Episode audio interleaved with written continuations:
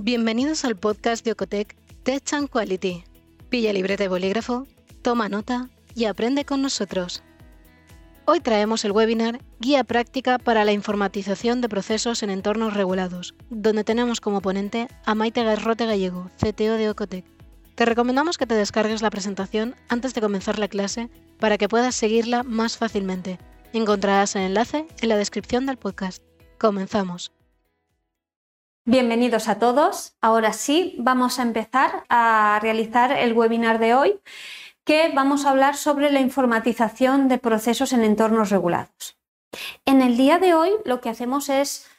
proponer una hoja de ruta que parte del requisito eh, normativo que se exige a los sistemas informatizados que participan en actividades reguladas. Partiendo de ese requisito, ver qué sistema de calidad a nivel IT tenemos que tener preparado para así ya ir efectuando y realizando todas esas actividades que se requiere para esa digitalización de los procesos.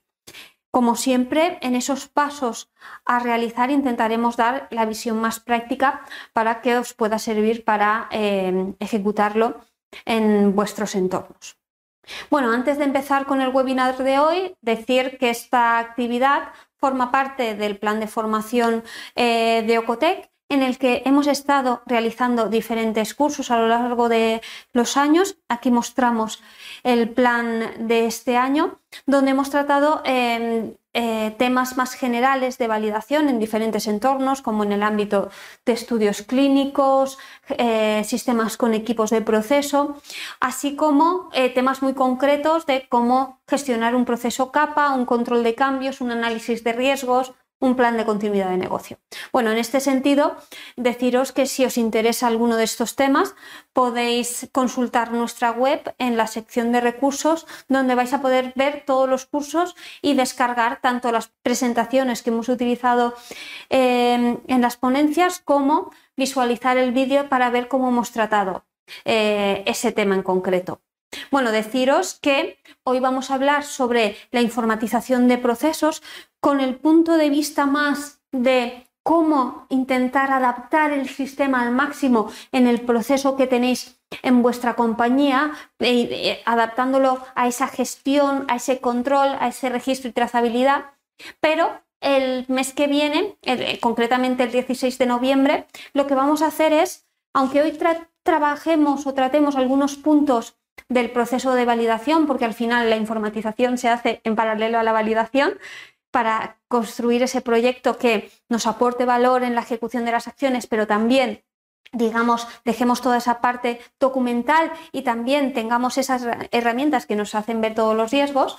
Eh, lo que quería decir es que el mes que viene tenemos ese webinar específico con el enfoque en la validación para sistemas que acabemos incluso adaptándolos en parte a medida eh, para vuestra compañía, con lo que vamos a completar al máximo el webinar de hoy por lo que si alguno de ustedes lo consideran de interés y todavía no se han apuntado, les,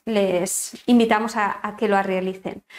También comentar que si ven que el contenido que, mostramos puede ser eh, de su interés y que es práctico para la industria, les pediríamos también que lo compartieran en redes sociales o comentaran para generar el mayor contenido y que se pueda difundir esta información al máximo posible. Como siempre, el enfoque del curso será realizar la presentación completa, pero les invitamos, si conforme vaya indicando ciertas actividades, les van surgiendo alguna cuestión, que utilicen la sección de preguntas de la plataforma del webinar para que justo después de acabar la presentación podamos rescatar pregunta a pregunta y darle solución. También comentar para los asistentes que permanezcan en, eh, la, ponencia de hoy que también recibirán un certificado de asistencia al curso eh, que puede ser utilizado como, como evidencia a nivel de formación continua en esta cuestión de, los sistemas informatizados. Eh, por último, decir que la duración aproximada de este webinar es de unas dos horas. Bien, y en cuanto al contenido, ¿cómo lo hemos estructurado? Bueno, lo hemos estructurado en seis grandes bloques, los que se muestran en esta, en esta diapositiva? Bueno, el primero que veremos de forma sencilla, pero siempre es la premisa y el pilar eh, desde la que construimos toda la metodología que después eh, os proponemos, es el entorno regulatorio, la base documental de referencia a nivel de obligado cumplimiento o de guía de buenas prácticas que hemos tomado como referencia para, hacer esa, esa metodología. Bien, una vez sabemos lo que tenemos que cumplir y todas esas guías de buenas prácticas, pasaremos al bloque 2, donde veremos qué sistema de calidad tenemos que preparar para que ese proceso de digitalización, digamos, se realice de una forma eficaz, controlada em, y también eh, reproducible o justificable a nivel de, de, entorno regulado, entorno GXP. Bueno, ahí veremos los principales documentos o premisas a tener muy claras, definidas y especificadas para que eh, podamos e, optar por ese entorno informatizado con el máximo de garantías, estando preparados desde el principio. Bueno, una vez sé lo que tengo que cumplir y tengo el entorno de calidad que me va a permitir esa digitalización, Paso al punto 3 que como siempre indico para los que nos acompañáis en esta cadena de cursos, es que cuando informatizamos los procesos no, em, no ponemos el foco en el sistema en sí, sino en el proceso de vuestra compañía con sus características, controles e integridad de datos requeridos y en base a esa eh, eh, a esa necesidad, a esos requerimientos propios de vuestra compañía, entonces buscamos la mejor solución informatizada y el proveedor de servicios que la acompaña. Por tanto, el punto 3 le hemos dado la entidad de eh, identificar bien lo que requiero y ver cómo selecciono la mejor opción, lo más estándar posible, para cubrir esos requerimientos. Bien, en el punto 4 se trata de que al final la validación va a aportar valor cuando realmente controlemos el sistema que estamos implantando con todos sus riesgos, software, hardware, de factor humano, integraciones, equipos, para que eh, con esa perspectiva de, de, hasta dónde puede llegar el sistema y qué tengo que hacer yo para que realmente llegue hasta ahí, poder realmente utilizarlo en mi proceso. Ah, para eso pasaremos al punto 5 para ver cómo, en base a riesgo, vamos a identificar los fallos que serían críticos en caso de que sucediesen para eh, gestionar y controlar el proceso informatizado y vamos a plantear de una forma breve esas etapas de verificación y esa mínima documentación que tenemos que realizar mm, durante el proceso de digitalización para empezar a utilizar el sistema y en el punto 6 para eh, durante todo el tiempo de uso del sistema, incluso cuando lo dejamos de utilizar, que nos tenemos que enfocar en guardar esa, eh, esa información. ¿De acuerdo? Por tanto, empezamos por el entorno regulatorio. Bien, aquí como siempre empezamos con eh, obligado cumplimiento, en este caso para, bueno, hemos especificado la Agencia Española del Medicamento, el primer eh, documento que siempre ponemos como referencia es el anexo 11, eh, dedicado única y exclusivamente a los sistemas informatizados, que principalmente lo que nos dicen es que cuando informatizamos un proceso no debe ser en detrimento de la calidad del control o el cumplimiento de la integridad de datos. Por tanto, tenemos que conocer bien todo el detalle y todos los riesgos de esos procesos que queremos digitalizar y que cuando pongamos ese sistema sea capaz de adaptarse a todos esos riesgos para controlarlos y que no perdamos esa gestión que de alguna forma eh, podríamos haberlo satisfecho de, otra forma o de forma tradicional a nivel documental. ¿De acuerdo? También el anexo 11 nos indica que eh, si cualquier tipo de sistema informatizado gestiona eh, datos regulados, almacenándolos o gestionando un proceso, requieren ser validados. Por tanto, aquí lo que nos están diciendo es que correcto, tenemos que ver el proceso, tenemos que ver el, sistema, hasta dónde podemos llegar, pero tenemos que acompañarlo con un proyecto de validación que eh, nos permita identificar todos esos riesgos y de una forma predecible, planificable y con unos entregables eh, previamente aprobados, vayamos pasando por todas las etapas para construir el sistema en todo su diseño, en toda su parte funcional, en toda su parte de seguridad y que acabemos acoplándolo bien al proceso, pero también a la normativa que os aplique por actividad. También, eh, bueno, hemos puesto todas las guías que hemos tomado como referencia para hacer esta metodología a nivel ISPE. Sabemos que la principal expectativa a cumplir y sobre todo la que quizás eh, la guía de buena práctica que nos indica y nos detalla el método que podemos seguir con suficiente detalle para implementarlo de esa forma es, eh, son las GAMP 5 y en este sentido hemos tenido en cuenta también eh, las guías de buenas prácticas que, se relacionan con GAM5 a nivel de fabricantes o para eh, cumplir la integridad de datos, que son todas estas que, os ponemos, porque ahí habla de, los retos que suponen em, cumplir esos requisitos eh, normativos o de integridad de datos tan ambiciosos y ver un poco, comprender qué es lo que podemos no tener, cómo lo podemos satisfacer y cuál sería esa guía a cumplir. Bien, también eh, hemos completado con estas guías, bueno, sabemos que también eh, a nivel de obligado cumplimiento las PICs también son eh, una referencia y, resultan también ser una guía muy práctica para implementar porque, digamos, está tabulada identifica ciertos controles a realizar en los sistemas informatizados que hemos tenido en cuenta en esta, en esta metodología. También a nivel, por ejemplo, de FDA hemos identificado la 21 CFR parte 11 porque nos habla de requisitos concretos a nivel de, de, seguridad de la información o de firma electrónica en este, en este caso, así como en el segundo punto una guía que hace muy poco, yo creo que no hace ni un mes que ha salido, que nos habla sobre el enfoque de validación a aplicar ahora a nivel de aplicar ese pensamiento crítico, sabiendo de procesos, sabiendo del sistema, eh, teniendo en cuenta la garantía de calidad y aprovechando al máximo todo, todo toda ese conocimiento y la documentación que podamos tener. ¿De acuerdo? Así como, pues bueno, la ISO 27001, que como, como siempre digo, nos habla de eh, buenas prácticas, sobre todo a nivel software, hardware, a tener en cuenta para los sistemas informatizados.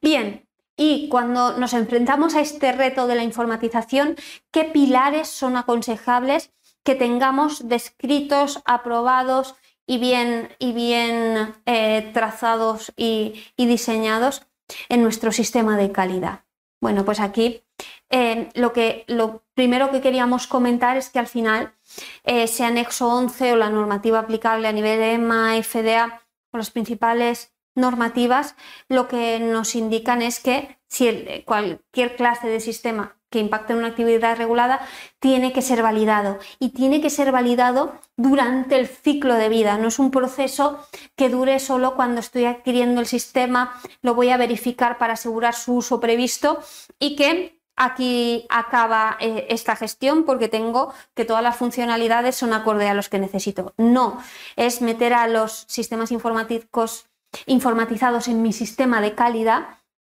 y tener un plan que cubra ese ciclo de vida desde que eh, tengo la necesidad de informatizar el proceso durante todo el tiempo que estoy verificando el sistema antes de utilizarlo para asegurar que es apto para mi uso, previsto, durante el tiempo que lo estoy utilizando para mantener ese estado de control, así como cuando voy a retirar el sistema y quizás hacer una eh, migración de datos para ver eh, que se cumpla con, esa eh,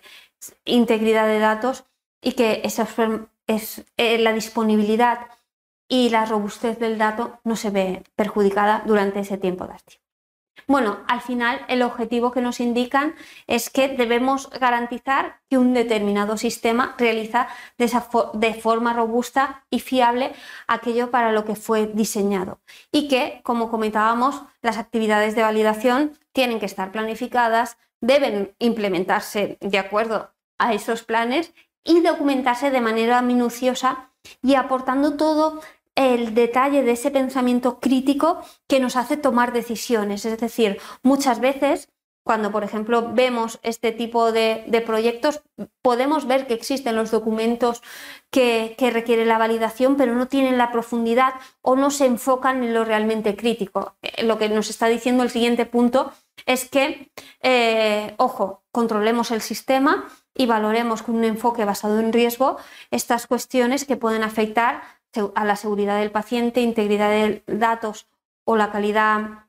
del producto y que definamos esas decisiones o esas extensiones de las verificaciones de acuerdo a estas, a estas cuestiones. Y como siempre digo, em, al final cuando estamos hablando de informatizar, eh, no ponemos el foco en el sistema porque muchas veces todos los sistemas eh, son aptos, pero no para todas las actividades ni en todos los sectores. Entonces aquí lo que queremos representar en este análisis de riesgos en forma de espina de pez es que eh, donde ponemos el foco es en, digamos, en, la columna vertebral del pez, donde eh, se encuentra en la parte central el proceso que queda informatizado y las diferentes espinas o, em, o los diferentes Sí, las diferentes eh, eh, líneas que salen de esa columna vertebral son los, eh, los, posibles riesgos que pueden afectar a ese proceso. Ya puede ser la propia, el propio sistema a nivel funcional, a nivel de seguridad, a nivel documental o la infraestructura informática a nivel de dar, no dar los requisitos técnicos que los sistemas requieren para gestionar su actividad o que no presenten una base eh, de infraestructura informática robusta y, permanente a lo largo del, tiempo para hacer eh, no solo que los sistemas puedan funcionar bien en el día a día, sino a lo largo del tiempo que se tiene que, manejar la información. También los equipos de proceso que pueden intervenir y dar señales y datos a los sistemas informatizados para eh, darles, por ejemplo, pesos, temperaturas o ciertas variables que el sistema tenga que capturar y después gestionar, pues aquí lo que nos indica en el punto 3 concretamente es que es tan importante que el sistema gestione bien esa información como que el equipo esté bien cualificado, periódicamente calibrado, que ofrezca la señal y además que el sistema sea capaz de saber que hay una señal que gestionar, que los datos no se, no se modifiquen desde el equipo al sistema y que no pierdan ni significado, ni, calidad, ni cantidad. ¿no? También los proveedores de servicio eh, tecnológico que acompañen las implantaciones de los sistemas serán de vital importancia. Uno, eh, el sistema de calidad, cómo aplican los cambios, cómo gestionan las incidencias, qué documentación aportan. Dos, a nivel de conocimiento, a nivel de experiencia en el sector regulado, muy importante para comprender bien los procesos y también ofrecer esas eh, soluciones robustas,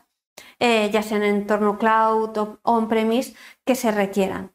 También los usuarios que deben de estar capacitados y tener las seguridades requeridas y, realmente adaptadas a su actividad, a la actividad prevista de cada rol de operario y el concepto de integridad de datos, que, sabéis que ponemos ese foco en la información, desde cuándo se captura la información, cómo se representa, selecciona, distribuye, procesa, para, digamos,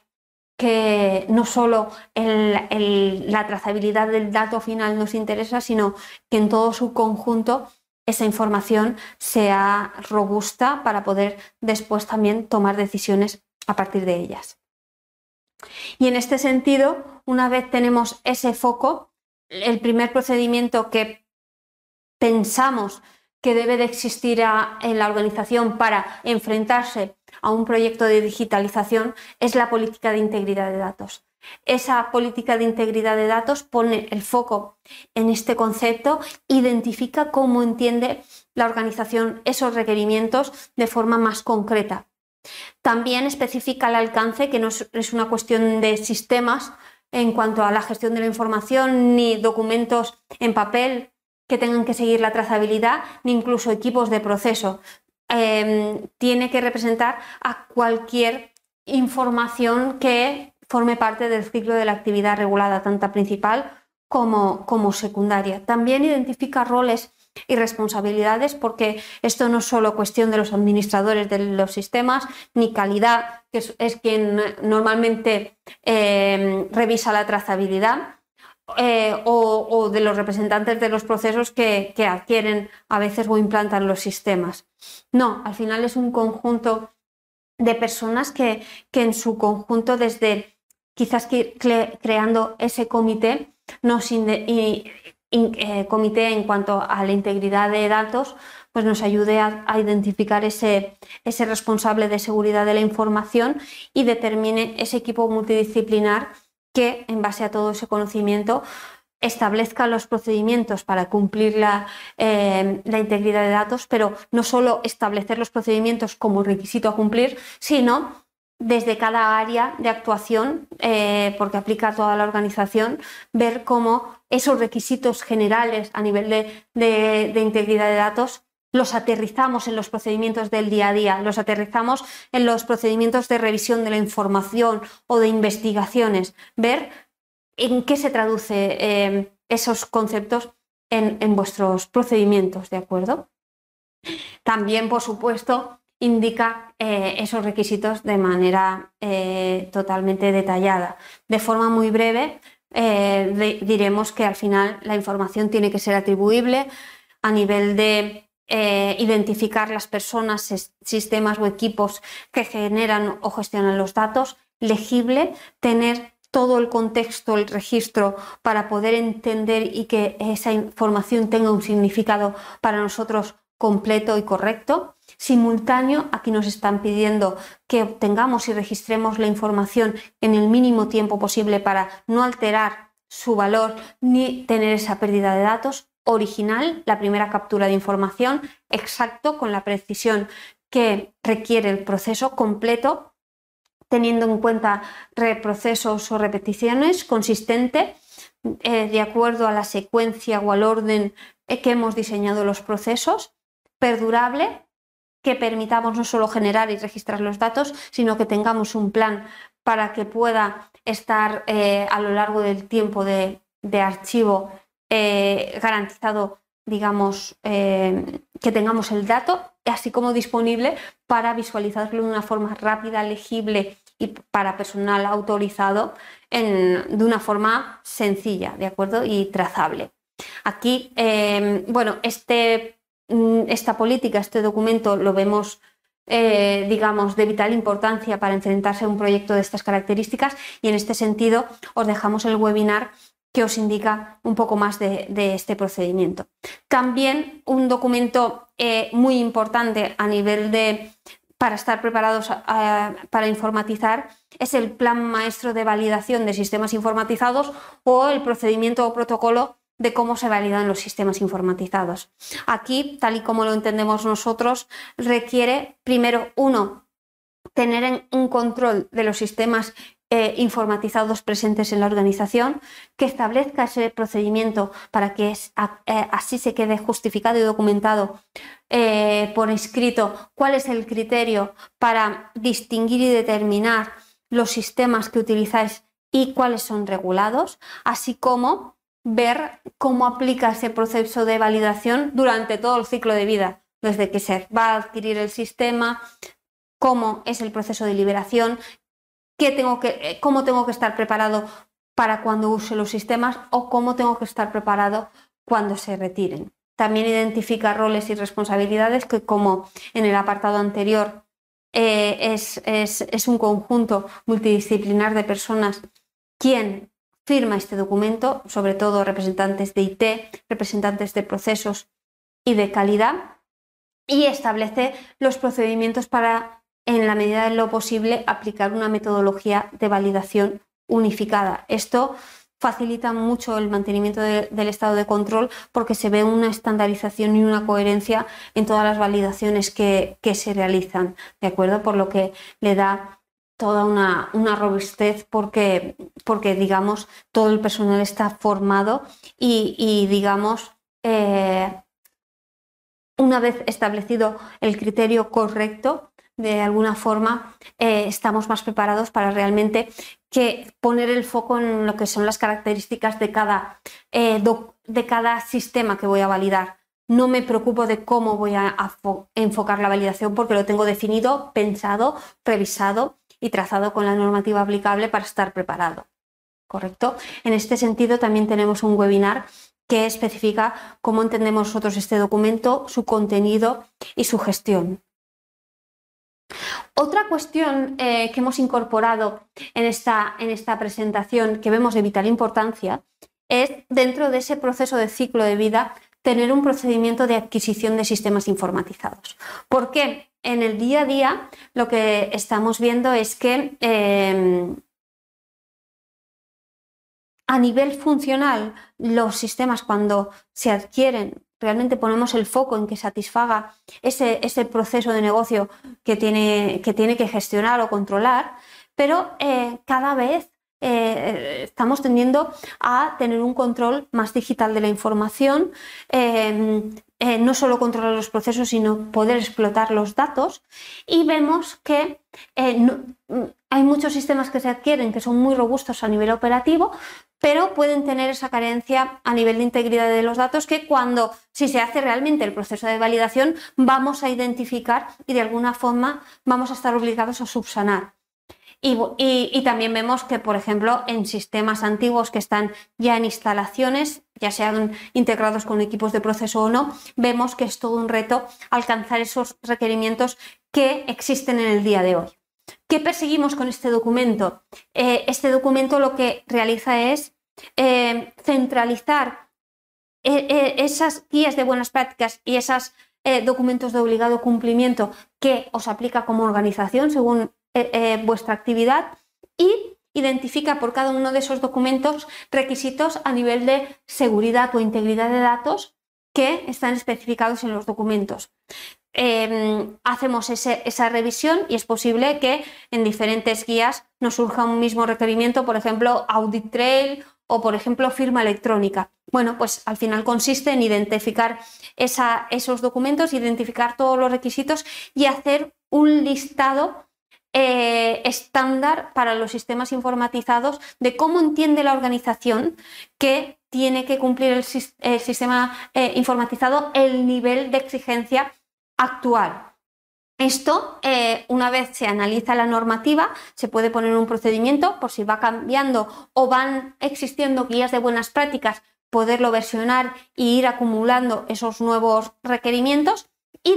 del resultado de ese listado de requisitos generar un formulario estándar para que cuando un sistema eh, esté en proceso de adquisición y esté en proceso de valoración para finalmente seleccionarlo e implantarlo, desde primera hora podamos identificar al proveedor que, que acompaña al sistema, con, además de la parte funcional, cómo pensamos que debe cubrir a nivel de seguridad e integridad de datos el sistema esta, esta gestión y que el proveedor ya nos identifique en hasta dónde puede llegar o si necesitamos un módulo concreto para cubrir ciertos requerimientos para que desde primera hora estemos preparados. Eh, primero, no podemos verificar o controlar algo que no conocemos desde primera hora. Por tanto, eh, este formulario lo que nos permite es tener una posición de qué requerimos y después tener un conocimiento de hasta dónde vamos a llegar para que finalmente tomamos la decisión más adecuada de, bueno, pues todo lo que no haga el sistema lo tengo que cubrir con otro sistema, con un procedimiento manual eh, temporal hasta que pueda eh, implantar algo más automatizado. Bueno, primero saber para después tener un buen plan, ¿no? También eh, este, este documento identifica roles y responsabilidades, pues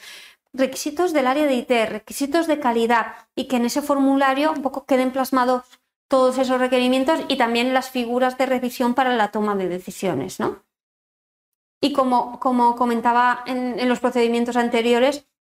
facilita la validación, facilita el mantenimiento del estado de control y sobre todo la comunicación con proveedores de cuál es el sistema de calidad presente en vuestra organización de una forma muy clara. También en línea con lo que hemos hablado del análisis de riesgos en, forma de espina de pez,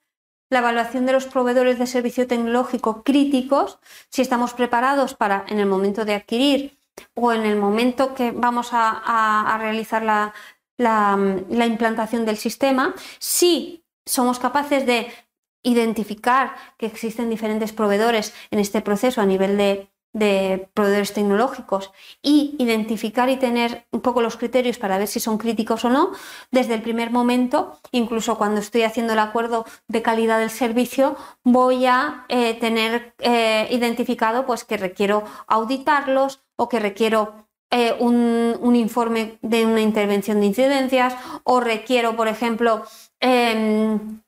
ciertos datos en los controles de cambio, absolutamente. También alinearse a nivel de, sistema de calidad. Permite tener claro cada una de las partes cuál es su responsabilidad y también establece por vuestra parte ese criterio de aceptación, ¿de acuerdo?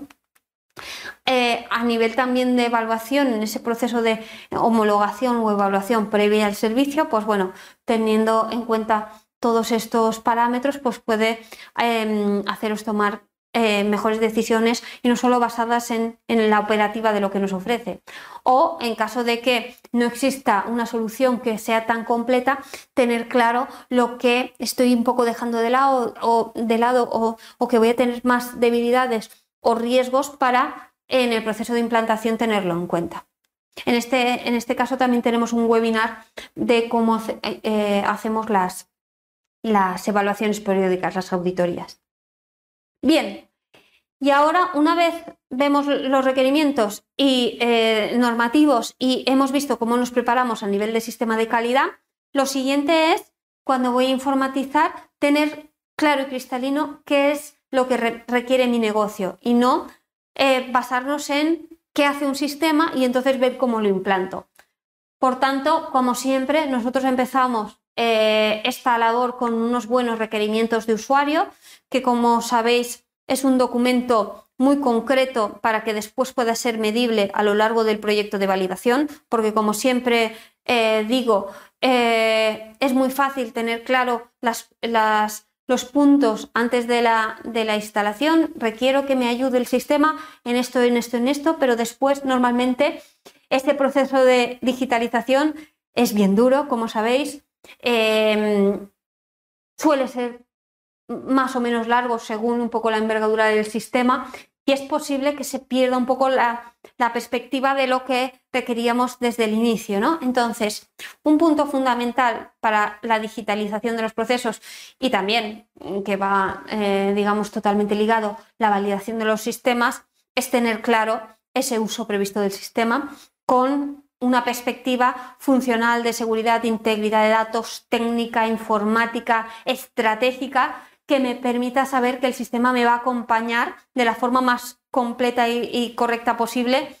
eh, a corto, medio o largo plazo. Y como siempre digo, esto se trata más del negocio que de poner el foco en el sistema, ¿de acuerdo? Ahí también nos podemos eh, en ese propio documento identificar qué cuestiones son más prioritarias, qué cuestiones quizás pueden abordarse en fases posteriores, pero tener ese objetivo muy claro desde, desde, el, principio y además también ese detalle que se, según la criticidad de, los sistemas, que permita pues, comunicarnos bien con los proveedores para seleccionar los sistemas y también que sean la base de la validación para entenderlo de una forma completa y llegar a ese objetivo que nos planteábamos desde el principio. Y cuando decimos que ponemos el foco en el, en el proceso, eh, queremos decir que es necesario comprender y controlar lo que siempre digo. Para realmente conseguir un objetivo, primero tengo que trabajar con un entorno conocido y controlado y, dominado. Y en este sentido, eh, vemos que para comprender bien los procesos, pues tenemos que saber las tareas que lo componen, como el inventario de acciones, las secuencias, las dependencias, quién hace qué, los roles y las responsabilidades, qué información eh, mm, requiero para poder hacer el proceso, qué información genero de la ejecución, qué controles en proceso requiero o alertas y notificaciones, si hay archivos de proceso que me dan soporte a nivel de darme datos o incluso equipos de proceso como lectores de radiofrecuencia que me permiten disminuir los errores, ¿no? Pues bueno, requiero toda esa visión este, este conjunto de puntos que indicamos aquí. Y, como siempre, eh, contando con las personas. ¿Qué personas? Pues bueno, como siempre, el equipo multidisciplinar que tiene esa experiencia y conocimiento técnico, de negocio, eh, regulatorio requerido por el sector que, en el que nos encontramos y con la visión de quien ejecuta las tareas en el día a día, de que tiene, del que tiene que supervisar y establece el procedimiento, pero también tiene que revisar los datos y de la parte más estrategia y táctica de, la organización para, de alguna forma, alinear todas esas expectativas y de, de arriba abajo y de abajo arriba construir todo, o, tener todos los detalles para satisfacer ese uso previsto, que parece muy sencillo, pero realmente eh, primero tenemos que identificarlo para ver después cómo, cómo, lo gestionamos y cómo lo hacemos realidad. ¿no? Eh, y eso al final mm, consiste en desde, ir desde lo más general de, em, digamos, diseñar el proceso a nivel global y básico, lo más visual posible, para tener en cuenta los hitos que van a afectar en ese proceso para ser capaces de, a partir de ese esquema, bajarlo al detalle, a ver cómo lo aterrizamos en una gestión real, informatizada, quién lo tiene que hacer, qué controles tiene que darme, qué, seguridades, qué datos y poder eh, realmente estrangular al máximo el sistema y conseguir ese, ese objetivo. Y al final, como he comentado, creo que en varios webinars, nosotros lo hacemos eh, utilizando metodología Lean a través de los talleres VSM, que como siempre digo, es un taller que se requiere muy pocas herramientas, pero ofrece realmente mucho valor y un, realmente si se compone de, o se cuenta con los especialistas que hemos comentado antes, realmente llegan a surgir mucha información y sobre todo también alinear posturas porque eh, al final los procesos no dejan de haber una dependencia muy alta entre departamentos que al final se tienen que comprender, tienen que saber las entradas y salidas de cada uno de, los procesos y en qué un poco impactan y llegar a esos acuerdos y a esa gestión secuencial que, se requiere y esa dependencia que realmente eh, existe en los procesos. ¿no?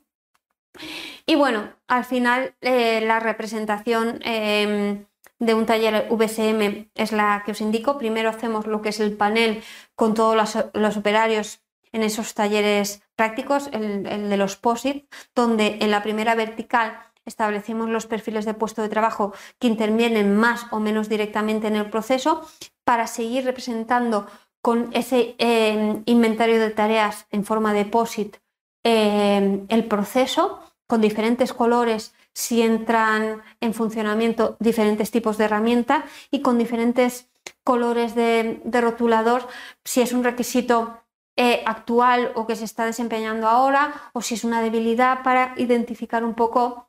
situación actual, situación futura. Todo esto al final se plasma de una forma organizada, limpia, para que sea legible y para que se pueda establecer y dar la entidad al análisis eh, que se ha llevado a cabo. Al final, esa representación, como he comentado, nos hace identificar esos puntos clave del proceso para, con los usuarios eh, especialistas, llegar al detalle de los requerimientos, que al final este requerimiento que os estoy indicando aquí, digamos, puede ser extenso por cada uno de los puntos, puede ser más concreto cada línea, pero vamos, al final es una forma de ya llegar a representar qué, se requiere. Tenemos un webinar que además creo que hicimos este año de cómo hacemos exclusivamente este, este, este taller. Bien, una vez sé lo que requiero, ¿cómo llego a dar con la solución que se adapte mejor a esos requerimientos, que me acompañe, digamos, eh, a futuro y que con un proveedor o un partner que sea acorde a las exigencias del sector y realmente me aporte todas las evidencias o documentos que, que, me hagan sencillo realmente ese, cumplimiento porque cada una de las partes tenga claro y cristalino qué tiene que hacer y tenga un sistema de calidad para cumplirlo. ¿no? Y al final, eh, siempre lo, lo comento igual, tenemos que partir de una preselección de soluciones y proveedores. Esto puede ser por conocimiento a nivel del equipo, por hacer una búsqueda durante un tiempo, ese equipo de trabajo que se, que se, que se establezca para hacer el proceso de selección, al final empezamos con unas opciones posibles de, en base a los requerimientos, soluciones que puedan ser acordes. Vale, para llegar a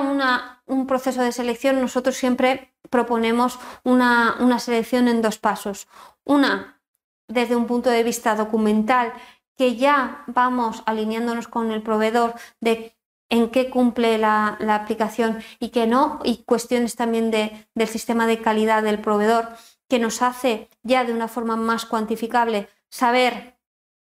eh, realmente de todos los preseleccionados eh, qué soluciones se adaptan mejor de una forma lo más estándar posible, porque eh, estaremos todos de acuerdo que cuando, cuanto más estándar sea el sistema, además a nivel de categoría GAMP será menor, puede ser 4 o 5 si es adaptado. Y, también el mantenimiento del estado de control a nivel de actualizaciones y manejo será más sencillo. Entonces, uno, eh, hacemos una primera toma de contacto documental muy cuantificable que nos hace observar de todas las opciones que teníamos previstas, las que pueden ser más, más, más, más viables para mi proyecto y paso a una evaluación práctica con la solución y el proveedor que ya, digamos, eh, concreto ciertos datos que me hacen poder tomar la decisión de la selección. En este sentido, hemos puesto información de cómo enfocamos esa selección documental y práctica. A nivel documental, como he comentado, muy parecido a lo que hemos comentado de adquisición de sistemas, que previo a empezar a adquirir sistemas tengo un formulario de cuáles son mis requisitos y puedo ir chequeando el cumplimiento del sistema, pues cuando eh, estoy arrancando un proceso de selección de solución y proveedor, me pasa exactamente lo mismo tengo un formulario con las cuestiones sobre la compañía, el sistema y la, gestión del proveedor que requiero saber previo a esa fase de evaluación más práctica. En ese sentido, puedo hablar de información general de la empresa para, además de conocer qué nos ofrecen este sistema, ver si ofrecen sistemas relacionados que puedan estar acordes con mi estrategia de, digitalización futura, servicios que proporcionan, pues además de, del software, pues que puedan desarrollar o que me proporcionen servicios en la nube o que pueda gestionarme parte de su infraestructura o equipos, ¿de acuerdo? Ver si pueden estar alineados en más necesidades actuales o futuras que puedo requerir.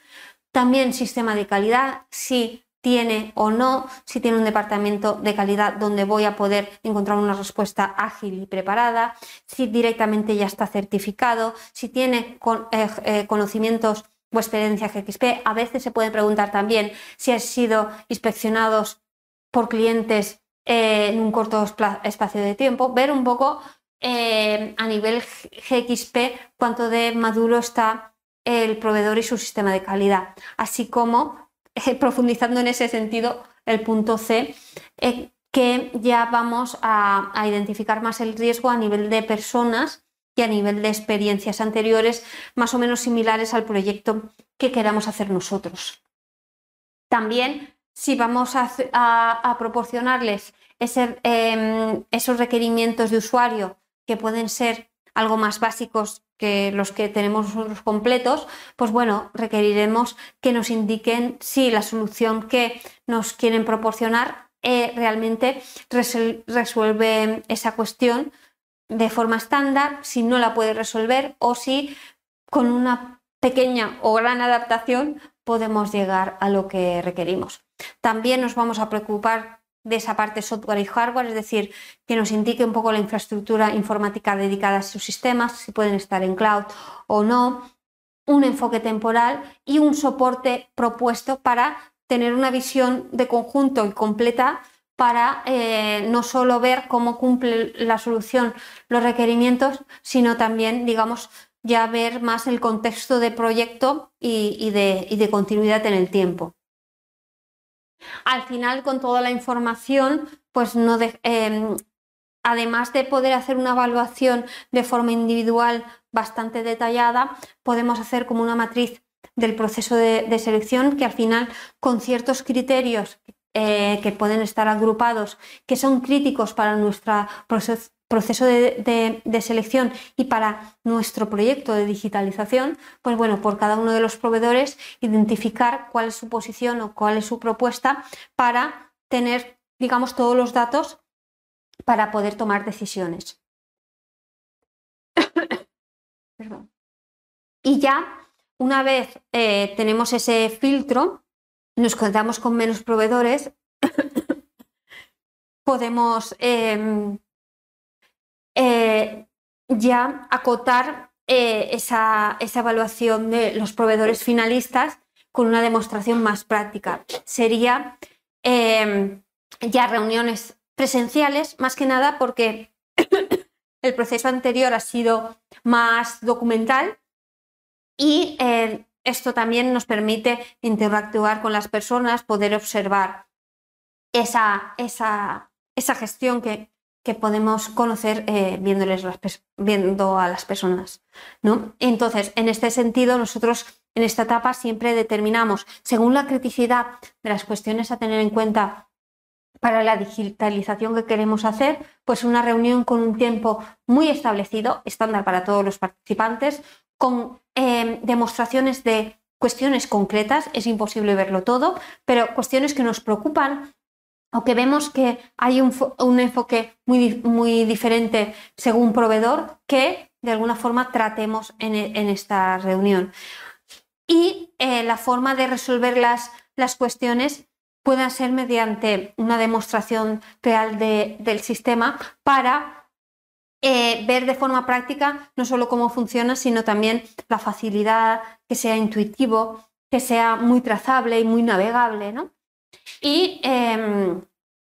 también cuestiones sobre la política de soporte de, de los proveedores antes, durante y después de la implantación, que todo esto, no solo durante la parametrización del sistema, es muy importante. La puesta en marcha, cómo nos dan soporte después, durante cuánto tiempo, de qué forma,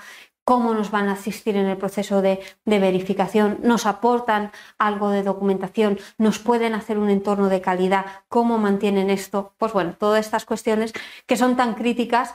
y de establecer al principio para después que todo fluya muy bien. Muy bien, una vez ya tenemos eh, esos requerimientos de usuario, que sabemos lo que le requerimos al sistema y hemos seleccionado un sistema concreto y un proveedor, lo, primero que queremos decir es que tenemos que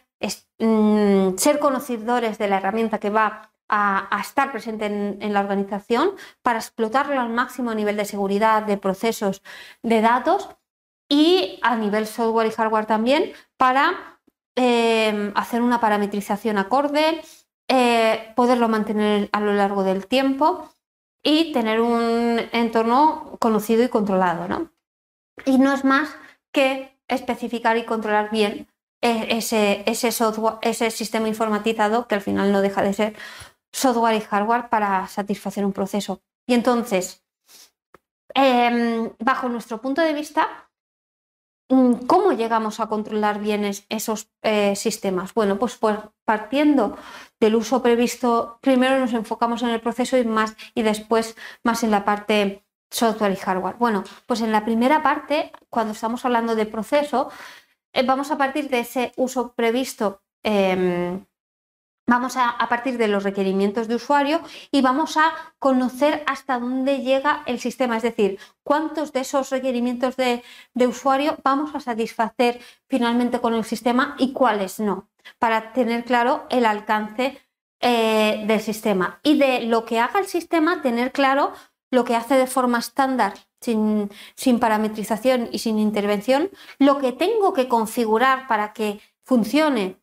de esa forma y todo lo que voy a parametrizar, o adaptar para mi entorno en caso de que esto aplique. ¿Por qué? Porque muchas veces eh, el proveedor nos puede, nos puede asistir en esta cuestión, pero si no acabamos adquiriendo como compañía ese conocimiento, podremos empezar a utilizar el software bien, sí, pero no lo vamos a poder eh, mantener en el tiempo. ¿Por qué? Porque al final muchas veces, eh, como digo siempre, el software no tiene sentido común, sino que va por parametrización. y si nos hemos dejado llevar o guiar por el proveedor especialista, que eso está muy bien, para establecer el entorno de trabajo, en cuando cambie algo de mi proceso que esté en mi mano eh, gestionarlo, no voy a ser capaz porque no he adquirido ese conocimiento o porque lo he adquirido pero no he determinado la forma de parametrizar o simplemente el responsable que lo tiene que mantener durante todo el tiempo de uso del sistema, incluso cuando se deja de utilizar.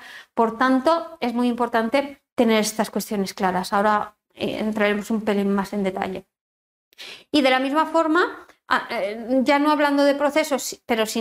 pero sí de ese conjunto de software y hardware, tenemos que tener en cuenta todos estos elementos que tenemos que tener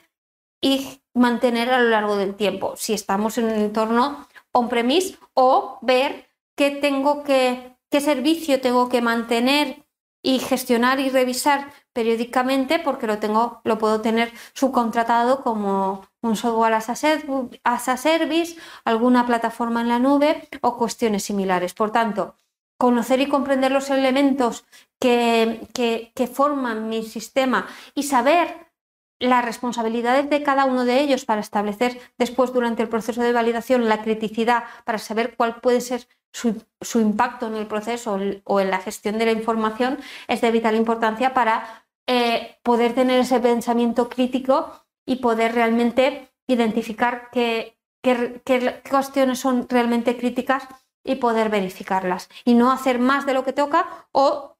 cuando se hace en exceso a veces se, a veces se, quita el foco de lo realmente crítico. ¿no? También tener en cuenta cómo gestionan o cómo, sí, cómo se gestionan los entornos disponibles. Aquí em, en la industria regulada todos sabemos que eh, pues, en la medida de lo posible se, intenta de alguna forma no impactar al entorno productivo real que utilizan los usuarios finales y que son fuente de la trazabilidad real, pues ver si realmente podemos em, gestionar e implementar entornos eh, eficaces a nivel de entornos, por ejemplo, de desarrollo y pruebas, desarrollo para poder implementar los cambios en el sistema sin repercutir al funcionamiento normal y el entorno de test para encapsular, digamos, ciertas versiones, ciertos entornos para realmente ver que los cambios que estoy eh, implementando no afectan ni a funcionalidades futuras, ni a datos históricos, ni funcionamiento actual y permitir hacer las verificaciones requeridas. También tengo que tener claro y cristalino el proceso de integraciones, es decir, si el sistema realmente se comunica con otro sistema autónomo, ya sea un equipo u otro sistema, para eh, traspasar información o órdenes. Es de vital importancia y cuánto de importante es establecerlo ahora, saber eh, qué se comunica, de qué forma, y bajo, bajo qué condiciones para, uno, tenerlo documentado y dos, tenerlo controlado y tres, poderlo verificar a lo largo del tiempo. Cuánto de difícil es cuando hacemos validaciones de cuestiones que ya están en marcha, comprender bien estas integraciones. Pues bueno, aquí lo que ponemos es el foco desde el principio, si es posible. Y en la línea de comprender más los sistemas, esto es un ejemplo que puede ser de un equipo con un software asociado, pero puede ser también un software de gestión más grande si lo fraccionamos por procesos o actividades previstas del sistema. Comprender bien un, sistema eh, sería que nos pudiéramos permitir hacer este diagrama de caja negra de teniendo en el centro el sistema, ver qué datos tengo que que meter para, satisfacer un proceso, qué configuración tengo que aplicar para que el sistema se comporte de una determinada forma y qué resultados espero a nivel de actividades lanzadas, como pueda ser interface o etiquetas o, cálculos o gráficos o algún cambio de estado, tenerlo controlado, así como saber también el mantenimiento que tengo que aplicar a equipos o a, o a ese sistema para que realmente ese entorno que hemos creado de datos de entrada, configuración y salida se mantenga a lo largo del tiempo, lo que, lo que comentábamos, ese control real del sistema que estoy implantando. Y de la misma forma, a nivel de información, cuánto de crítico es comprender qué tengo que configurar y dónde de forma inicial, quién genera los datos, dónde los registra, dónde se procesa la información si, si, se tiene que gestionar esos datos junto con otros, dónde queda finalmente eh, almacenado, porque muchas veces parece muy evidente todas estas cuestiones, pero realmente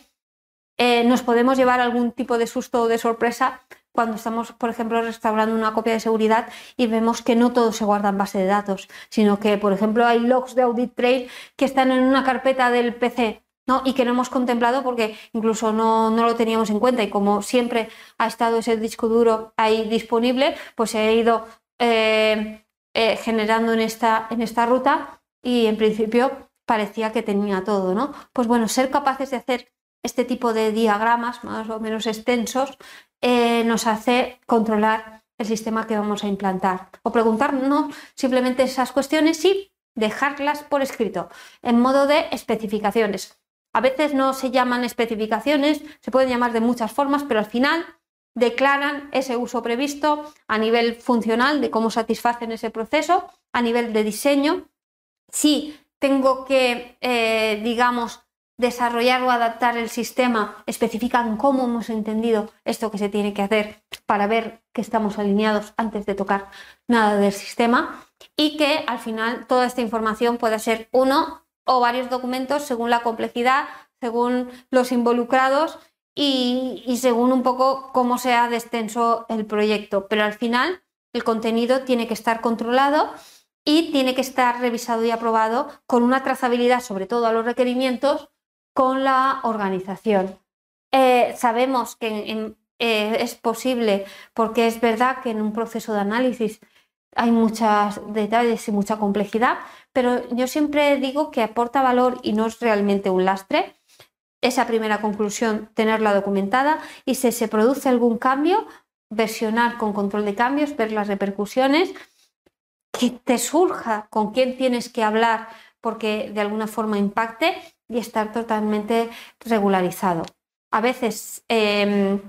se puede utilizar documentación que se llame especificaciones o no de los proveedores que te dan ciertos datos y como hablaba de ese documento de la FDA que acaba de salir, pues bueno, con el nuevo concepto de CSA, pues nos dice que utilicemos todo lo que nos puedan dar ya hecho por especialistas, que lo revisemos, pero que cierta parte podamos utilizarla sin ningún tipo de problema porque sea completa y correcta y le demos entidad dentro de nuestro proceso de validación. ¿De acuerdo? Al final vemos diferentes tipos de, especificaciones, pues bueno, funcionales, suelen ser redactadas por, el proveedor y describen cómo eh, gestiona el sistema esos requisitos. Muchas veces, por ejemplo, en implantaciones SAP, tenemos esos requerimientos y después hay toda una fase de Explorer donde se entiende el negocio para ver cómo tenemos que eh, parametrizar el sistema para que hagan ese tipo de función y queda especificado en un, un documento que es revisado, emitido por el proveedor y revisado por la compañía con todos los puntos de vista a nivel de calidad, proceso, IT, para ver realmente que esto es lo que se requiere del sistema de esta forma, que no hay ninguna fuga y que se puede implementar, ¿correcto? Eh, estos tipos de documentos pueden, se recomienda que, se pueda utilizar algún tipo de diagrama o, gráfico para ayudar un poco en, en, esto, en el entendimiento sobre todo, según también eh, la complejidad y la novedad del sistema. También es muy importante conocer y tener documentado para poder después establecer responsables y mantenerlo la configuración. Aquí puede haber configuración que la hagan especialistas, administradores del sistema, pero haya cierta configuración que pueda aplicar la compañía. Pues bueno, la tenemos que establecer para después poder implementarla de una buena forma. Así como todas las adaptaciones, tenerlo bien claro para que permita esa construcción de eh, ese uso previsto que esperamos, porque muchas veces si nos intentamos saltar este paso, eh, es posible que lo que encontremos no sea acorde a lo que esperábamos, porque no nos hemos eh, sentado a realmente detallar lo que queríamos y ver que hemos dejado un poco abierto seguramente ciertas partes o que el proveedor ha interpretado de otra forma y que al no tratarlo, pues, pues se llevan en reprocesos, retrasos, em, digamos, puede tener un coste repercutido y, digamos, todo este detalle nos, eh, además de, de, aligerar todo lo que hemos hablado a nivel temporal, económico y, y, y de también creencia en el proyecto, ¿no? porque muchas veces al no alinearse se va perdiendo un poco esa vitalidad, ese entusiasmo del principio. Pues bueno, estos documentos, además de hacer todo esto, nos permite tener ese grado de detalle que durante el proyecto de validación vamos a agradecer mucho para eh, poder explorar y rasgar y ver realmente y, aplicar unas verificaciones que realmente aporten valor y que verifiquen lo que, lo que toca. ¿no? Y en ese sentido, la verificación. Al final, el objetivo de la verificación es identificar esos defectos para poder corregirlos antes de, su uso operativo. Previenen fallos que puedan afectar a la seguridad del paciente, calidad del producto, integridad de datos y proporcionan además pruebas documentadas de que el sistema funciona según lo esperado demuestra que el sistema cumple los requisitos y también proporciona esa confianza de que realmente hace las cosas como, como esperaba y también contando con todos los requisitos de seguridad e integridad de datos que hemos comentado desde el principio. Sabemos que no todo se tiene que verificar ni con la misma extensión, sino que existe esa herramienta que nos permite documentar eh, que tenemos, documentar eh, que esperamos, documentar cuál es nuestro criterio para establecer cuánto de crítico es que no funcione como esperemos y a partir de ahí, para los riesgos que, que estén fuera de, digamos, unos límites eh, viables, aplicar esas verificaciones para realmente ver si sucede o no ese fallo. Em, el análisis de riesgos después os vamos a poner un webinar que única y exclusivamente hablamos de metodología de análisis de riesgos, pero contando con ese análisis eh, al final, durante el proceso de implantación del sistema, nos va a tocar hacer pruebas más técnicas a nivel de controlando los elementos del sistema, saber cuáles son los críticos y cuáles no, ver que tenga toda la documentación de los elementos que requiero, pero también ver que esos, cada uno de los, de los eh, elementos tiene su parte informática o, de infraestructura que requiere para poder eh, funcionar y hacer lo que tiene que hacer. ¿De acuerdo? Así como si intervienen proveedores tecnológicos, ver realmente que esté definido su intervención eh, en, todo este, en todo este contexto. También pruebas unitarias a nivel de seguridad, a nivel de, gestión del proceso, a nivel de registro, a nivel de integraciones, a nivel de, de interface, ¿de acuerdo? A nivel de copias de seguridad, que esto a veces se verifica también en PQ, y a nivel de MPQ, pues al final que todo esté realizado, que las seguridades estén implantadas, no solo que existan y funcionen, sino que estén implantadas y configuradas para lo que se espera, los usuarios formados según sus roles, toda la, la documentación para el mantenimiento del estado de control, para estar listos para empezar a utilizarlo. Bueno, aquí hablamos de metodología propia de testeo con mucho grado de detalle a nivel de cómo hacemos los test o las plantillas que utilizamos, así como determinar ese grado de extensión de las verificaciones en el primer apartado. Y eh, todas estas verificaciones eh, son posibles teniendo en cuenta esas especificaciones del sistema y teniendo en cuenta también documentación propia del sistema de calidad de, la aplicación que queremos implantar. Como ¿Cuáles? ¿Qué documentos tendríamos que eh, tener para dar soporte a esa validación? Bueno, procedimientos de uso del sistema informatizado, es decir, podemos con las especificaciones ver cómo podríamos diseñar el sistema, cómo lo podríamos configurar para que haga lo que tenga que hacer, pero los procedimientos de uso del sistema o instrucciones técnicas hablan del sistema en el contexto de vuestro negocio. Bien, no es estándar de un sistema, sino con vuestras actividades, cómo espero que se gestione el sistema, por quién y de qué forma y en qué momento, ¿no? Tanto a nivel de uso de procedimientos de uso como también de procedimientos de instalación y configuración, así como administración. Instalación y configuración, hablo más de cómo se instala el software y se configura, digamos, en un entorno de administrador y la, la administración del sistema la entiendo como la configuración de los usuarios, los roles, la activación del audit trail, algo que pueda ya repercutir esa configuración al proceso en sí mismo. ¿De acuerdo?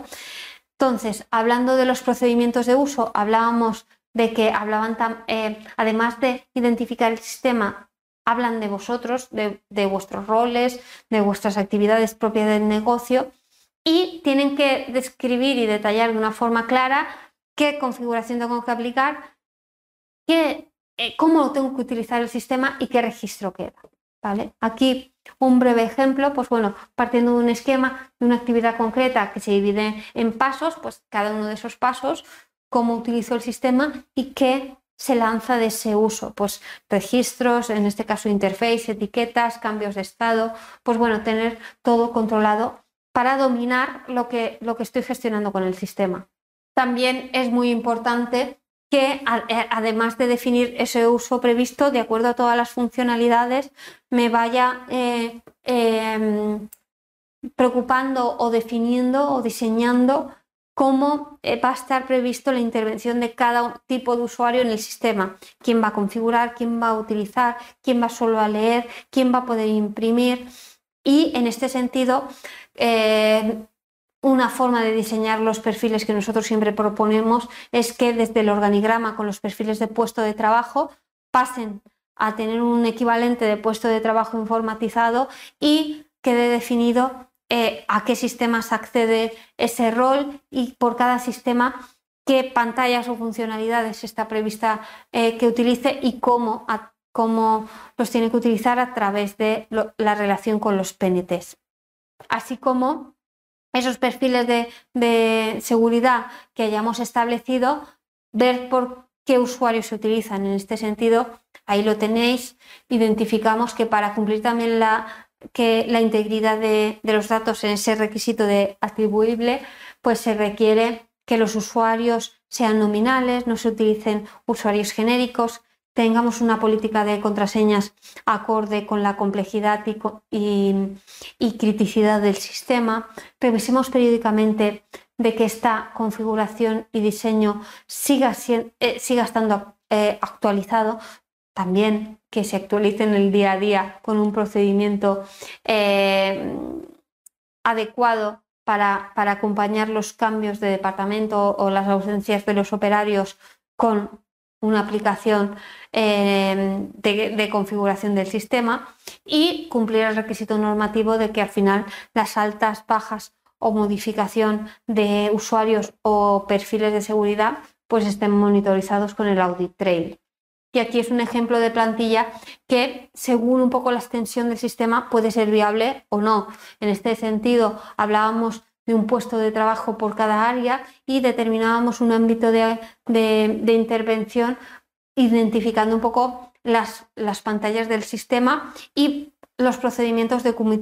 cómo utilizar esa, esas pantallas y los usuarios que iban a tener accesos. Incluso podríamos poner suplentes. Esto es un ámbito de trabajo, digamos, medio, medio o pequeño, pero bueno, según un poco la extensión, se pueden hacer, digamos, plantillas que al final te permitan establecer más o menos lo mismo de una forma eh, lo más óptima posible. Y una vez tenemos roles y tenemos usuarios asociados a los roles,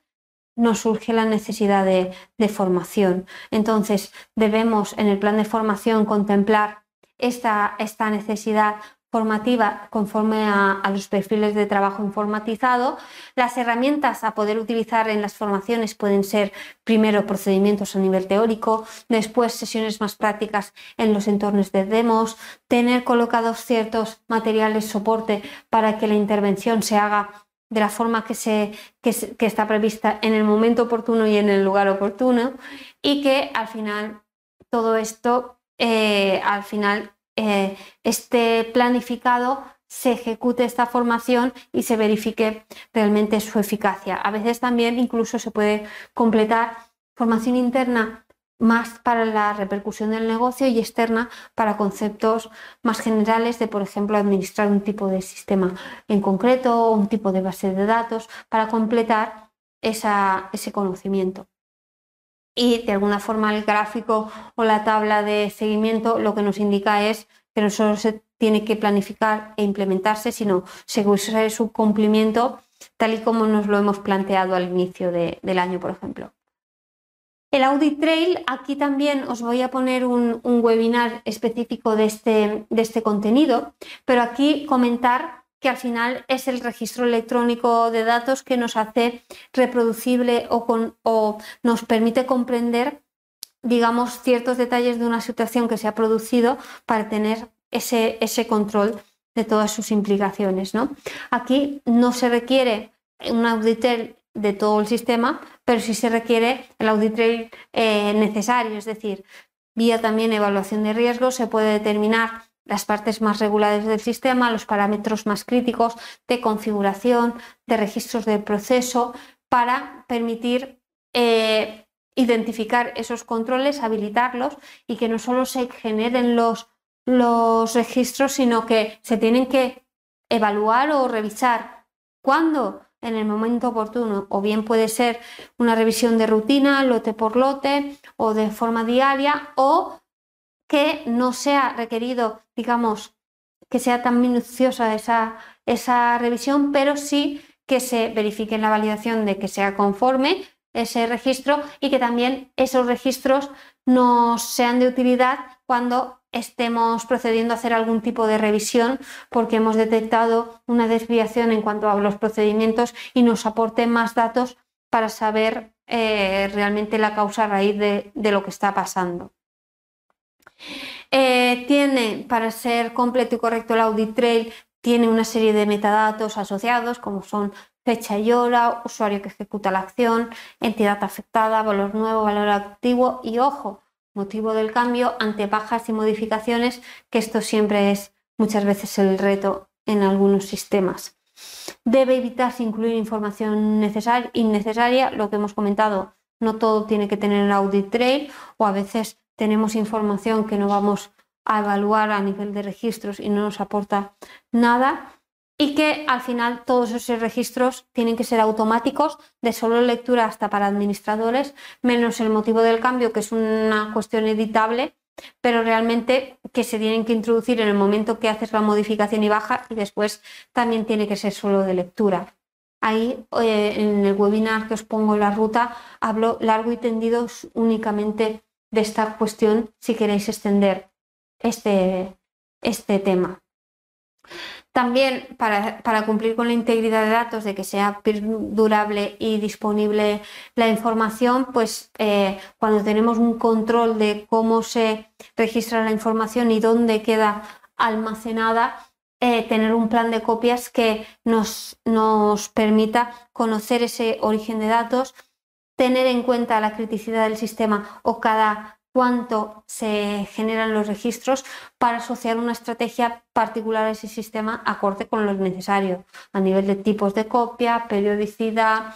lugar de destino de la copia, eh, avisos de conforme o no conforme y em, para poder también tener la posibilidad de restauración con un plan teniendo en cuenta un tiempo concreto para em, poder eh, saber que, esa información va a estar siempre disponible y, por ejemplo, ante un desastre podamos recuperarlas, teniendo como diferentes tipos de soporte donde se genera la información y también el repositorios secundarios. Muy bien, y en cuanto al mantenimiento, eh, una vez eh, hemos hecho esa, esa, verificación y hemos establecido esos eh, manuales, esos documentos soporte, como eh, una vez, digamos, he verificado ese uso previsto del sistema, cómo pongo en marcha y cómo planifico todas las acciones para mantener ese estado de control. Bueno, pues para la entrada en funcionamiento, que puede haber un procedimiento también de puesta en marcha, vamos a requerir como prerequisito la validación del sistema, es decir, que todas las actividades que estaban en ese procedimiento de validación realmente se hayan realizado en la secuencia oportuna, con los entregables eh, que se habían especificado por las personas eh,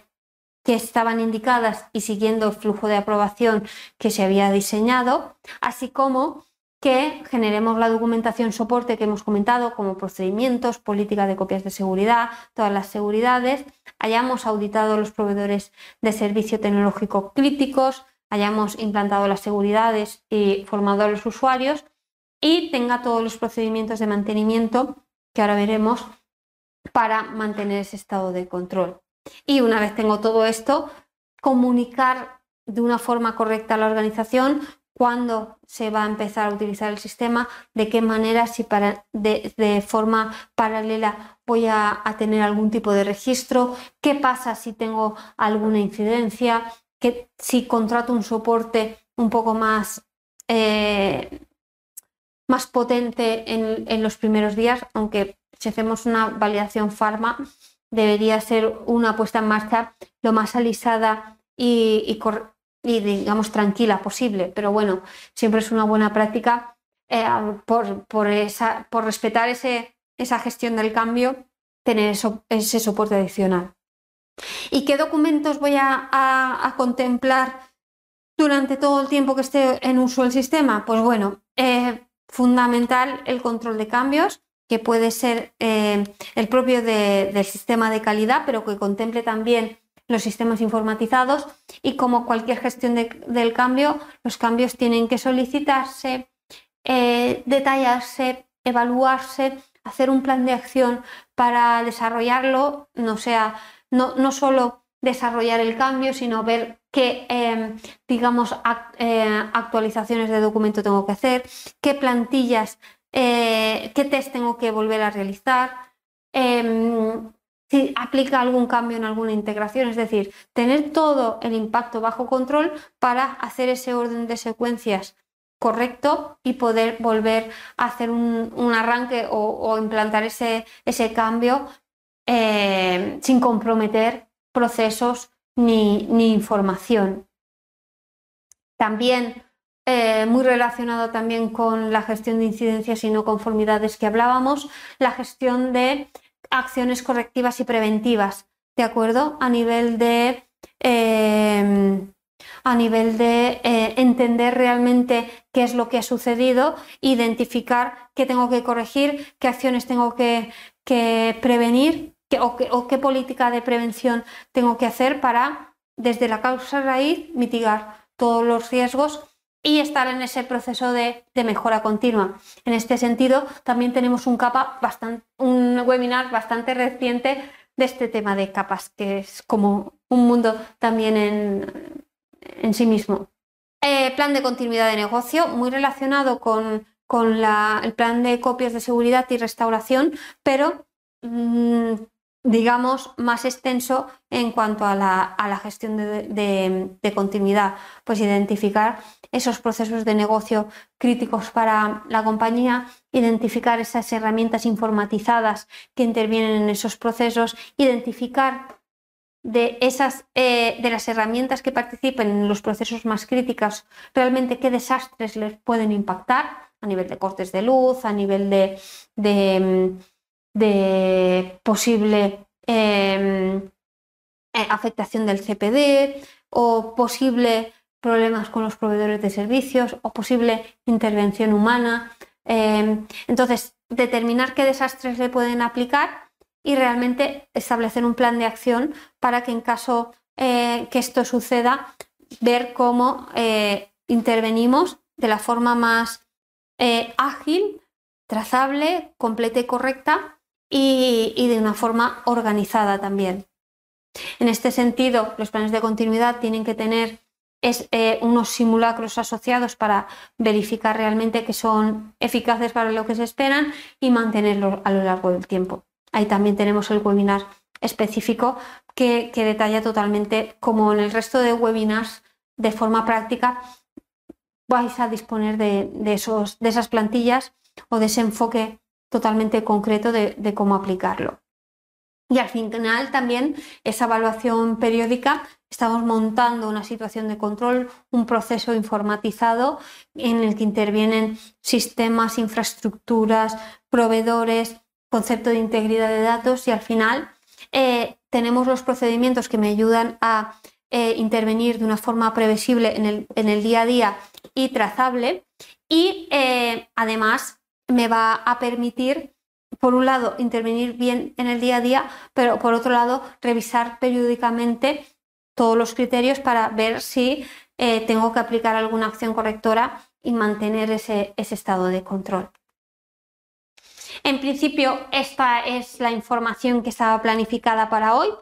Ahora procederemos al turno de preguntas, pero comentar que estamos también en contacto por si queréis implementar alguna de las acciones que hemos comentado aquí. Tenemos ese punto de encuentro del grupo de LinkedIn en habla en español, donde os invitamos a presentar las dudas de este webinar u otros, o incluso de alguna cuestión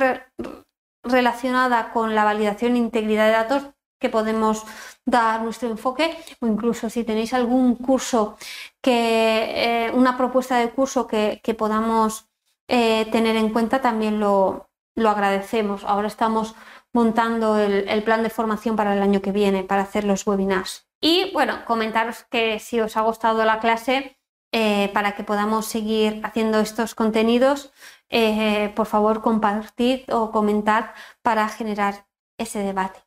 Ahora, si os parece bien, vamos a dar a, empezar el turno de preguntas. Ya veo algunas aquí. Bien, la primera de Ana indica, en el caso de sistemas formados por equipos antiguos que tienen algunos gaps normativos, ¿cómo es mejor proceder? ¿Intentar cubrir estas carencias a nivel procedimental? Bueno, lo primero, yo intento ser eh, completa y correcta a la hora de hago un análisis a nivel normativo y de buena práctica y establezco los requisitos sin mirar un poco qué, tengo en la casa a nivel de cumplimiento. Pues voy a saber que requiero usuarios nominales, que no se compartan las contraseñas, ese audit trail de configuración, que los interfaces estén documentados, eh, ciertas cuestiones así. Bien, eh, o firma electrónica, por ejemplo con esos requisitos que son los que son y tenemos que cumplir, si, pongo herramientas en mi proceso, lo que hago es un formulario que es muy parecido al de adquisición del sistema, pero en formato auditoría para eh, los sistemas que estén presentes en la organización. Y en este sentido, lo que hago es primero conocer y comprender hasta dónde llegan los sistemas en este momento. Es decir, identificar esos gaps que, tú comentas de acuerdo a un criterio estándar. Y a partir de ahí, eh, establecer un plan de remediación. Puede ser, eh, como indicas, un procedimiento manual a nivel de registros, el que me permita de alguna forma comprender qué tengo que registrar, en qué momento y gestionarlo de esa manera, pero también es verdad que, el concepto de integridad de datos eh, eh, cada vez se está poniendo más el foco en la información para utilizarla para comprender bien nuestros procesos y que a lo mejor la, la, solución de procedimientos manuales puede ser una cuestión temporal para realmente hacer frente a esas eh, debilidades más, más críticas o desviaciones más críticas, pero ir trabajando, por ejemplo, yo a veces pongo si tengo equipos con sistemas, ya sean integrados o en un PC independiente, que no cumple del todo eh, esa normativa aplicable, tener sistemas más alto nivel que se puedan integrar con estos para ofrecer, por ejemplo, todo el registro o gestión de usuarios o trazabilidad que se requiere. De forma que planteemos qué requerís vosotros, hasta dónde llegáis para ver el plan de mitigación y normalmente ese plan de mitigación lo hago no específico equipo por equipo, sino hago el recorrido por los equipos presentes en fábrica y como muchas veces las carencias pueden ser mm, más o menos similares, intento eh, hacer un plan de remediación agrupado que, me permita explotar al máximo las, posibles aplicaciones o, o subsanaciones que implante. Ana indica también si un sistema no tiene audit trail, las acciones críticas se deberían indicar manualmente en, un logbook de equipo, por ejemplo. Es una opción como acabo de comentar, pero también puedes poner un SCADA que me permite eh, aplicar esto. ¿De acuerdo? Y, que eh, pueda controlar esos procesos y tenerlos trazados. ¿De acuerdo? Meirin indica, buenos días, para mantener ese estado de control, al momento de hacer un cambio significativo, ¿qué documentación debo levantar? ¿Tenemos un procedimiento de control de cambios general para toda la compañía? Sin embargo, me queda la duda si debo pasar nuevamente todas las etapas IQ, DQ o QPQ. Sí, Meirin, em, tenemos ese procedimiento de la compañía y lo que nos hace ver es eh, el cambio que estoy haciendo, el impacto que puede tener, si es más software, hardware, si es más funcional, si es más por interface, si es más de interface, si es más de base de datos. Y entonces, con ese conocimiento, ver realmente el impacto que puede tener, si es más de pruebas unitarias o de pruebas unitarias y más de proceso o simplemente de cuestiones más informáticas o de todo, además de documental. Y entonces, teniendo en cuenta bien ese impacto, hacemos esa hoja de ruta o ese plan de acción que me indique que tengo que, repetir o, ampliar y de lo que no hago, el por qué no lo hago, ¿de acuerdo? ¿Por qué no aplica una DQ, por ejemplo? Bien, pues eh, en ese propio control de cambios se tienen que hacer las acciones que se deban, pero también nos deja eh, un lugar para establecer ese pensamiento crítico y decir por qué tomamos ciertas decisiones. Bien, Soani indica, la firma digital en documentos se considera como firma electrónica. El concepto de firma electrónica es, eh, por el anexo 11, que tenga el mismo significado y control que una firma manuscrita. Y entonces, a nivel de, gestión documental, hay algunos eh, sistemas que te ofrecen la posibilidad mediante una clave, bloqueando el operario, eh, eh, el documento una vez firmado, estableciendo el significado y el registro de quién y cuándo ha hecho la firma, que pueda tener ese contexto. Pero, por ejemplo, todas las versiones, eh, por ejemplo, de PDF no cumplen, por ejemplo, 21 CFR parte 11. Entonces, algunos sí y otros no. Como siempre, yo parto de los requerimientos, por ejemplo, de firma electrónica y establecer con la gestión que me da el sistema si cumplo de forma completa, parcial o no cumplo directamente el requisito para ver si es apto el sistema para hacer esta acción.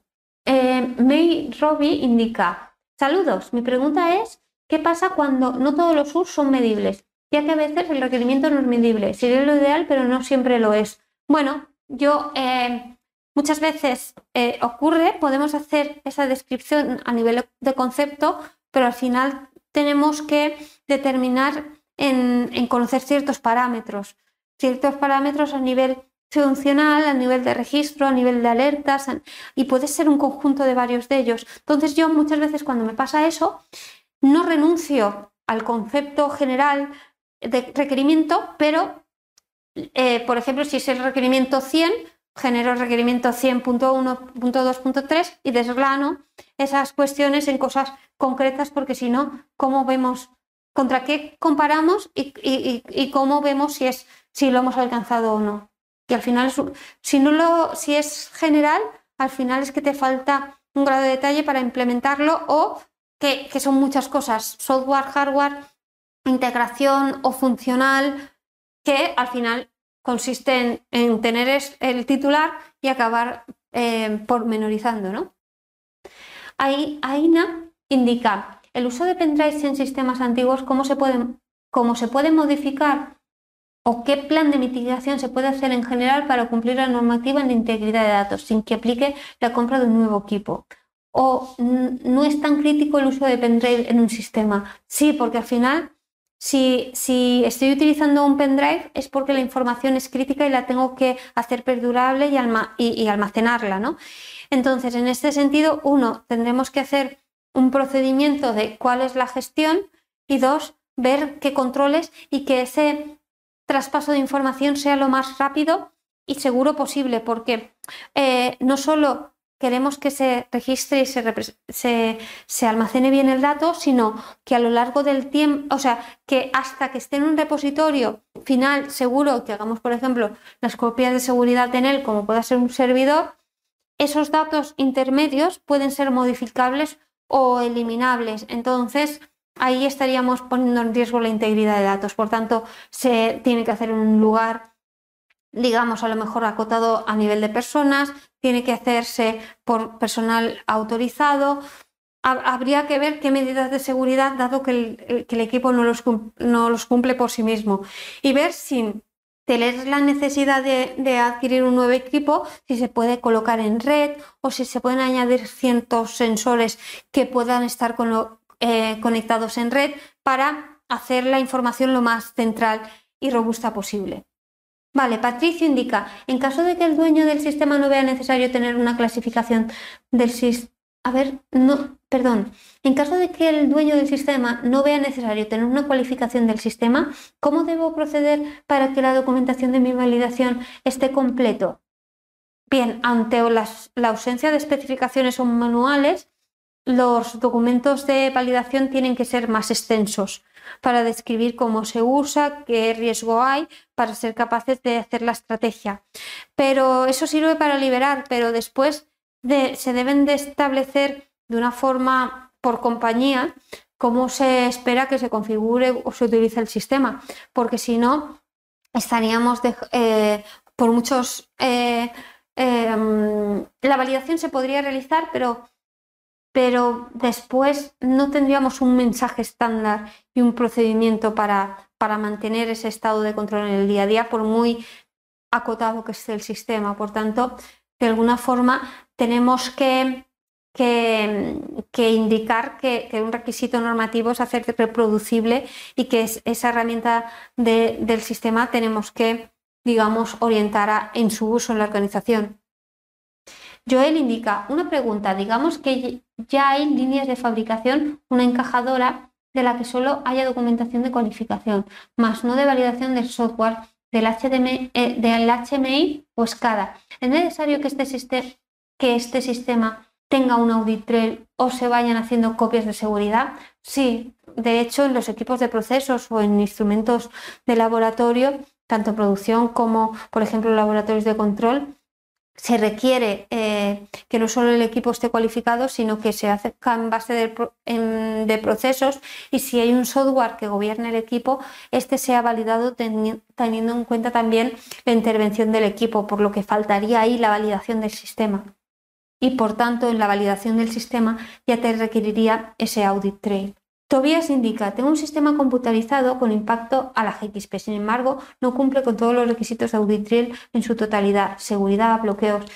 Se tiene que controlar como 300 configuraciones aproximadamente. ¿Cómo puedo implementar para tener un sistema híbrido papel eh, sistema? Bueno, hay un, un, webinar específico que es gestión de integridad de datos en entornos de fabricación, que hablo de todos estos retos. En este sentido, yo te indicaría que establecieras los criterios de seguridad y de integridad de datos a nivel general, vieras por sistema hasta dónde llega y con la definición del uso del sistema en estas cuestiones, en lo que no llegue el sistema, determinar qué procedimientos y de qué forma se van a utilizar para tener ese entorno híbrido establecido y después que en la revisión de, los procesos pues se revisen tanto cuestiones del sistema como en papel y en esa revisión periódica se tenga en cuenta la naturaleza de, estos dos tipos de riesgos también. Arnardo indica, ¿puede considerarse validado un sistema teniendo algún incumplimiento? Ejemplo, no cuenta con audit, con audit trail un equipo, pero el sistema guarda datos de procesos. Bien, a ver, eh, si, si hay desviaciones significativas no se puede dar por validado un sistema, pero sí que podemos identificar que existen desviaciones significativas, se puede establecer un plan de mitigación en base a un sistema de calidad con ciertos registros manuales y a partir de ahí establecer ese estado de control que te permita tener ese entorno híbrido que tratábamos antes y a partir de ahí ver cómo de, la forma más rápida posible ir a, a ese entorno lo más automatizado posible. Bien, en principio no veo más cuestiones. No sé si tendrían alguna duda adicional. En principio no. De todas formas, eh, compartiremos con ustedes la información. Tenemos ese punto de encuentro en LinkedIn y esperamos verles en el próximo webinar. Espero que haya resultado de su interés. Buenos días. Esto es todo por hoy. Si tienes alguna duda, puedes encontrarnos en nuestro grupo de LinkedIn Ocotec, Validación de Sistemas Informatizados e Integridad de Datos, o en nuestro correo info.ocotec.com. Gracias por escucharnos.